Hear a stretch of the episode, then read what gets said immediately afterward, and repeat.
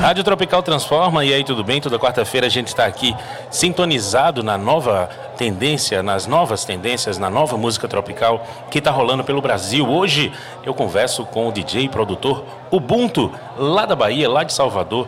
Ele que é um artista baiano atuante fortemente na cena contemporânea da música brasileira já desde 2014. Entre as ações mais recentes que a gente poderia pontuar, participações em um São Paulo Fashion Week com a Maju, fazendo releituras de Caetano Veloso, Criolo, entre participações também em festivais importantes como Koala, Mecken, Yotim, Bananada, enfim. Ubuntu, vamos falar um pouco sobre seu trabalho. Queria que você referenciasse um pouco. Quem não conhece o seu trampo, como é que você consegue explicar a sonoridade do Ubuntu? Boa tarde. É... Basicamente, eu trabalho com releituras da música baiana, música, de certa forma, das periferias do mundo, né? E. Ghetto Tech. Também, né? E transmitindo isso para o para, para, para a música eletrônica, né? E termina sendo mais um, eu chamaria de música brasileira, assim, eu não falo música eletrônica brasileira, não, não, não consigo denominar muito, assim, música brasileira. é o que é feito aqui está sendo feito agora. Não, acho que aí você já deixa no ponto da gente entrar numa conversa muito boa, né? É muito comum se caracterizar e se chamar música eletrônica, particularmente de house e de techno, e do que é quadrado, assim, que tem Sim. esse beat quadrado. A gente, a música do Brasil, essa cultura brasileira miscigenada, tão rica e potente, tem uma música dançante muito forte de matriz basicamente acústica, percussiva e tal. E aí quando entra esses beats digitais, né? Quando entra um kick digital junto com o rufar de um, de um alfaia de maracatu ou de um surdão do Olodum, é isso que vira música eletrônica? É, sim não, né? Porque o processo de, de, composição, até mesmo já, já tem as interferências eletrônicas através da gravação do computador. Eu acho que o que vai caracterizar muito é aonde que a música está sendo destinada, né? Para onde que ela está indo, né? Como assim, é só, só um kick que está ali vai transfigurar tudo? Não necessariamente, né? Eu acho que desde os anos 70, na world music, até na música baiana, no axé, já tem essa inserção desses elementos. E que, na verdade, o que eu acho mais interessante é um lugar em comum desse, desse som, dessa sonoridade, né? Que não é lá nem cá, na verdade é o que está sendo, sabe? Não gosto dessa distinção também, uhum. assim. Mas é mais como enxergo. É assim que você enxerga o trabalho que você faz? Tento. Essa música, uma música pop brasileira para pista de dança, basicamente. É.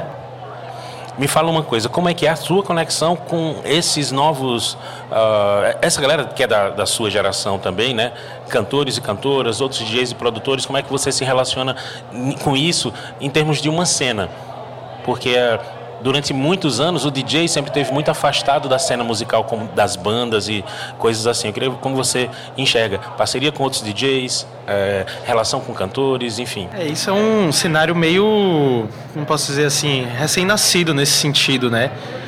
Porque eu acho que ainda mais no Brasil aqui esse lance do DJ produtor é uma coisa que foi muito tempo afastado, se não me engano do, do lance artístico, né? De tipo assim, peraí, mas você cria música, mas você está ali dando um play, como é que funciona tudo isso, né? E esses formatos que a tecnologia se predispôs, né, para você fazer um formato de uma performance ao vivo, eletrônica, com um violão e um computador, sabe? Tipo, você tem, como posso dizer, é, novos formatos para isso. E através de parcerias, assim, são. Acho que essa cena que você é um DJ produtor, você está assinando a música, não só o beat, mas você entra como artista, composição ali, você está no nome, você está no clipe. Assim, é um formato norte-americano pra caramba, né? Que rola. É uma coisa que ajuda a não afastar o papel artístico do DJ produtor de um artista, assim como um cantor e etc e tal. Como um músico como também. Como um músico.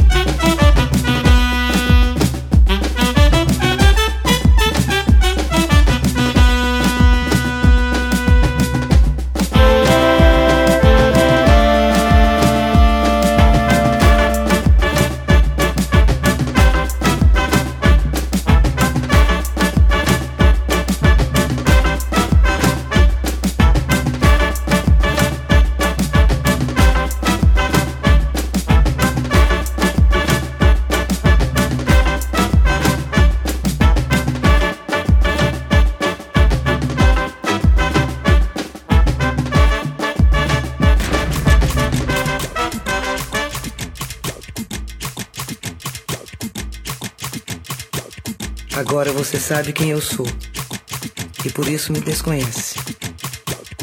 A roda do último carro faz seu último retorno. A vida inteira já não basta. Discuto comigo e sempre perco. Não tem jeito. O espaço entre nós é excessivo ou muito estreito. Quem olha para mim não volta cedo. Seus olhos escondiam todos os segredos. O tempo não me desperdiça. Vi que em mim morava uma multidão. Nem mil madrugadas poderão me salvar.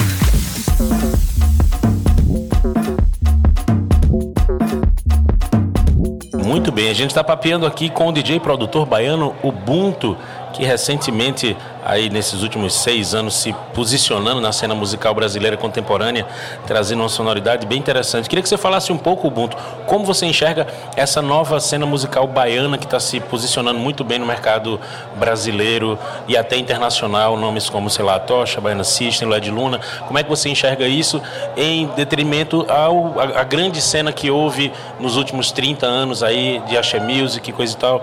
Tem um reposicionamento, tem uma reorganização abriu-se espaço para essa música nova? Sim, com certeza, né? Está no olho do furacão aqui. A música da Bahia está em primeiro lugar em tudo, tudo, tudo, tudo, tudo. Mas é um trabalho que tem sido feito há muito tempo, assim, né? Tanto internamente quanto externamente, né? É, eu, eu sou daqui, mas moro em São Paulo, mas sempre estou aqui também. Eu tenho uma visão muito interna e externa ao mesmo tempo. Fico muito feliz por isso também. Mas o que eu consigo enxergar direito é que a valorização da nossa cena aqui, para, né, de cena para cena em Salvador, é, toda essa reverberação se deve muito a uma afirmação externa dos outros cenários que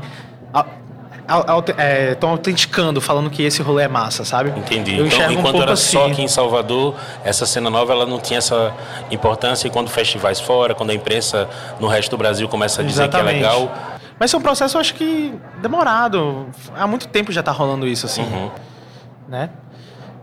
Enfim, mais, mais sobre, por exemplo, a inserção do pagodão numa coisa mais pop. É, até no meio alternativo também, né? Eu acho que tem, tem vários fatores que ajudaram isso estar tá acontecendo agora. Desde a novela que foi gravada até. É, a sensação lá. que eu tenho é que transbordou para os dois lados, né? Esse pagodão eletrônico, essa estrutura aí da swingueira que, enfim, que tem no Atocha, que está no Baiana System, tá, enfim. Elza Soares gravou a música com sim, um beat equivalente sim. a Rosa Neon gravou um Brin, que também é um pagodão eletrônico, né? A própria a Pablo Vittar, né? Que também tem um, uma, uma música. Faz com, tempo que ela tá né? Então, assim, tá, tá influenciando muita gente, né? Tá, fala, fala pra mim o que é que tu anda ouvindo. Rapaz, Dorival Caymmi. é um estudante, é um estudante, menino estudioso. Não, pô, é.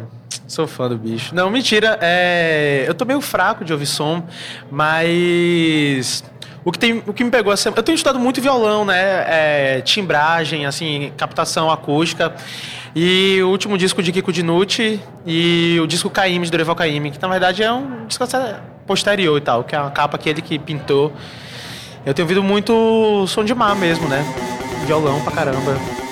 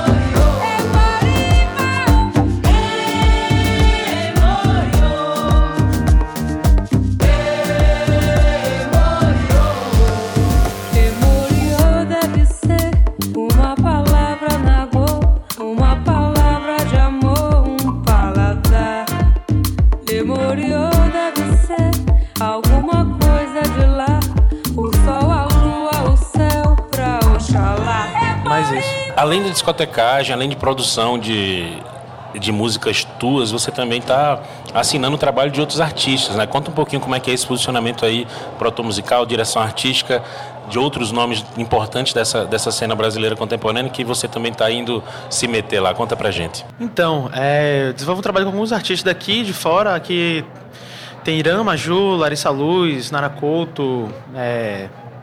nossa, porrada de gente. Aí, enfim, desde me citar até Fafá de Belém, ano passado eu fiz, né? Então eu termino ficando meio que num. Como posso dizer? Num lugar de tipo. Uma pessoa que trabalha com sonoridade da Bahia, mas que tem um olhar um pouco universal sobre tudo. E aí eu termino beirando por aí. Você acha que é o crescimento dessa cena, essa chancela que você estava mesmo falando, acabou contribuindo para abrir portas para o trabalho que você está fazendo? Com certeza, internamente, inclusive aqui em Salvador, assim, muitas coisas começaram a acontecer por uma circulação grande fora daqui, né? Uhum. E eu sempre tento Quer dizer, sempre tento não, mas o objetivo principal é sempre tentar voltar com que tudo volte para cá, saia e volte, né? Tudo venha assim, principalmente o dinheiro, né? Que é o que a gente não tem. Ubuntu, conta pra gente quais são os planos para 2020, o que é que vai ter aí de lançamento, de produção, de coisas novas. Se quiser um segredinho, a gente liberar um segredo aí, a gente aceita. Rapaz, 2020 eu quero tirar férias, mas esse é o maior segredo. Mas não, é, vai sair o disco é, Ainda Atrás do Pôr do Sol, que é um disco em homenagem a Lazo Matumbi. É uma regravação do disco dele Atrás do Pôr do Sol de 88, que é um projeto meu e do coletivo Rabo de Galo, lá de São Paulo, que é uma dupla de DJs de discotecagem de vinil que a gente regravou agora nesse verão disco e estamos no processo ainda de produção. Vamos gravar as vozes ainda, vai sair em agosto esse disco. É, aí eu assinei agora um. Vai sair um, um programa no YouTube Brasil chamado A Sala é Sua que é uma gravação ao vivo de artistas mulheres é, de nova geração e antiga geração. Então, tem eu tocando as músicas junto com elas que eu produzi. Então é Paula Lima Mamundi, Alice Caime e Fafá de Belém. E além disso, tem um carnaval daqui de Salvador também, que a gente vai lançar a próxima semana. É, eu vou estar assinando esse ano a curadoria e fazendo a residência do Camarote Expresso 2222. Todas as noites lá vai ser Ubuntu e convidados. Que maravilha. Já fechou a programação? Toda. tá toda fechada. Eu já ia me oferecer. Ubuntu, você falando aí dessa, desse trampo também de fazer a curadoria para discotecagem e do, do coletivo Rabo de Galo, DJ com Vinil e tal. Queria que você me dissesse como, uh, no teu olhar, né, o papel dessa figura, desse DJ pesquisador, que não necessariamente é o cara que produz os beats, não necessariamente é o cara que está criando, fazendo direção artística de outros trabalhos, mas ele é o pesquisador que vai fuçar lá né, atrás dos discos antigos, descobrir novos artistas que gravaram nos anos 60, nos anos 70. Eu queria que você falasse um pouco da importância dessa figura para a cena musical. Isso aí é o educador, né? Isso aí não tem nem como bater de frente. É de extrema importância a pesquisa, tanto atual quanto antiga, justamente porque é, a música é um registro sonoro, né? E se a gente, como posso dizer, não tem quem colete isso, escreva, fale sobre, com, faça compilações, né? Não deixe morrer só pelos ouvidos, não termine sendo uma coisa de boca a boca. A gente deixa isso embora. Então, nosso trabalho vai muito de uma questão de educação também, né? Dessa, enfim, antropólogos da música, né? Do som, digamos assim. De extrema importância. Quem foi que botou nesse caminho aí da discotecagem? Quem me botou?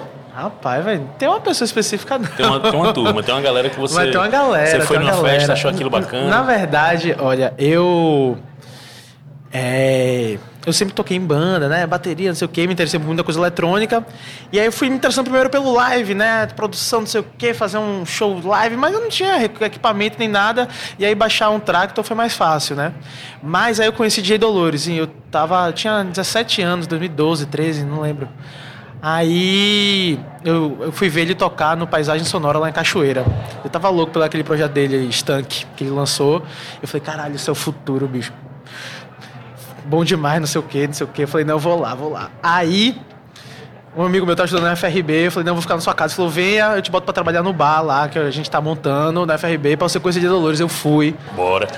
Rapaz, me piquei, aí conheci Helder, foi massa. Ele não lembra disso não, mas Ele me deu o CD, tem lá Você já contou hoje. isso pra ele? Oxe, do- sim, a gente fala o tempo todo. DJ Dolores é um coroa já, ele já não Sim. lembra de tudo.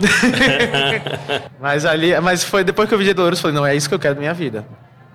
É esse trabalho. e agora você quer mais férias, mais discotecagem ou mais produção? Eu quero tudo. Valeu, meu querido. Queria te agradecer muito, Ubuntu, por esse papo aqui com a gente. Figura super carismática, que tem um trabalho muito legal. No domingo, Obrigado, 5 e meia da tarde, vai estar tocando aqui. Tocando o terror. Maravilha, queria agradecer muito. Esse foi mais uma edição do Rádio Tropical Transforma, todas as quartas-feiras no podcast da Devassa, nas plataformas digitais. Segue a gente.